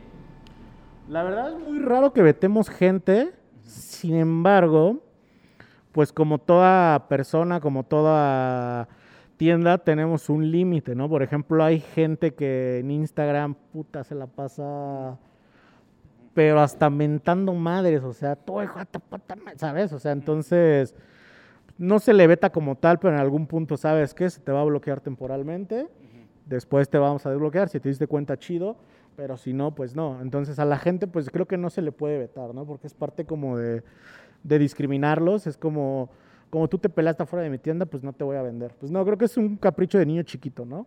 Vamos con los temas polémicos. Hablemos del backdoor. El backdoor no existe, son los papás. son los... sí, sí, sí. Mira, el backdoor, pues como bien se menciona, a final de cuentas, cada tienda hace lo que quiere con su producto. A veces esto implica pues, a tu cliente frecuente, el que viene cada ocho días y se lleva un cráter y se lleva algo de correr y se lleva textil y se lleva, a veces es válido decir, ¿sabes qué? Yo sé que tú eres mi cliente frecuente, pues si se puede, pues ahí está, ¿no? A final de cuentas, a veces aparte del staff, pues se confunden mucho las cosas porque los ven con Jordan, los ven con Pirros, los ven con lanzamientos pues calientes, ¿no? Y al final, es, yo creo que es parte de su esfuerzo porque no es solo venir, pararte y decir qué vas a llevar, ¿no? O sea, es cargar cajas, es limpiar cada centímetro, es aguantar a la gente, es este, aguant- aguantar mentadas de madre, señoras groseras, entonces, al final de cuentas, parte de recompensa de su trabajo, no es que es un backdoor y que digamos, ah, quédate con 10 pares tú. Al final de cuentas es como un, ¿sabes qué? Te esforzaste este mes, estuvo chido, te voy a dar derecho a que compres este UNC, por así decirlo. Es que pasa algo bien cabrón, güey, que creo que nos está fallando absolutamente a todos, güey, desde el nivel como consumidor. Esto, o sea, neta no te lo puedes tomar personal, güey. No te lo puedes tomar personal, porque al final de cuentas, Este, o sea, las dinámicas son hechas para, para que tengan oportunidad todos, güey. Somos un montón de cabrones. Somos, la neta, somos un chingo, güey. Y entonces, si son pocos tenis y muchos güeyes, va a haber, va a haber poco ahí, güey. Y- por pura lógica, o sea, digo, justamente qué bueno que estás tomando el tema. Hoy día la gente, pues, ya es muy raro, ¿no? Últimamente hemos tenido comentarios muy positivos, donde la gente, pues, las, la- las dinámicas les parece chingonas. Pero digo, salen dos que tres ahí de, ah, nunca alcanzo aquí, nunca alcanzo con ustedes, F en el chat, ¿no? Y al final de cuentas, si te sientas, te enfrías la cabeza y dices, a ver, somos 4.500 cabrones en un grupo de SBMX. Ahora, de esos 4.000 cabrones queremos un lanzamiento muy limitado. No se va a poder. ¿no? Y al final de cuentas dices, se, se lucha, se despierta, se juegan las dinámicas, se puede, no se puede, chido, ¿no? Pero creo que no te debes de quedar como en ese mood amargado y estar mentando madres por algo que no se, no se, no se logró. Al final del día, como lo he venido repitiendo desde hace mucho, los pares, no, el esto del hype no es algo nuevo, lo venimos viendo desde hace más de 40 años. Quizás son siluetas diferentes y cosas diferentes, pero los pares nunca van a parar. Hoy día, si no tienes un don, no te agüites porque la semana que sigue seguro sale otro. Y va a salir otro, y va a salir otro. Es un círculo vicioso donde siempre vas a tener chance de comprar. No el que quizá tú quieras, pero al final del día puedes obtener algo. Ese está cabrón, güey. La neta, muchas, muchas, muchas gracias por ser. Primero por ser tan sincero, porque no en todos lados, no en todos lados te responden lo que queremos saber, güey. Pero creo que cubrimos bien, bien, bien. Lo único que faltaría creo que son unas chelas para empedarnos y que dijeras, nah, el chile ese güey me caga, no sé qué. Pero, o sea, creo que, creo que hay una cosa que sí tenemos que remarcar todos, güey. Primero, no, no llorar. Por, ese es un mal look, güey. Ya estamos grandes, güey. La neta. Llorar, llorar y quejarte en Facebook. Sí, llorar y quejarte en Facebook. La neta es que no, güey. Y número dos. Si aceptas, que si, o sea, si un par de tenis te vuelve loco, el próximo fin de semana va a haber otro y el próximo fin de semana va a haber otro más, güey. O sea, este pedo no, no se va a bajar. Y, y, la gente, la gente que ha estado desde hace un chingo de tiempo, como que ya le agarró la onda. Y la gente nueva se está frustrando y yo los entiendo por completo, güey. Pero no hay absolutamente nada que puedas hacer, güey. Llegaste muy tarde este pedo, ¿me entiendes? De- que es mi comentario mal, mala onda de, este episodio. Y les voy a dar como extra el secreto para comprar un par es siempre el respeto. Si tú vienes y a mis compañeros los tratas con respeto, si tú vienes y en Instagram me escribes con respeto, probablemente se te considere para un lanzamiento. Pero si tú ya empezaste mentando madres, créeme que no vas a obtener nada. Entonces, a final de cuentas, el respeto, y no solo en esta tienda, estoy seguro que en todas y cada una de las tiendas, el respeto es la, la base fundamental para comprar un par.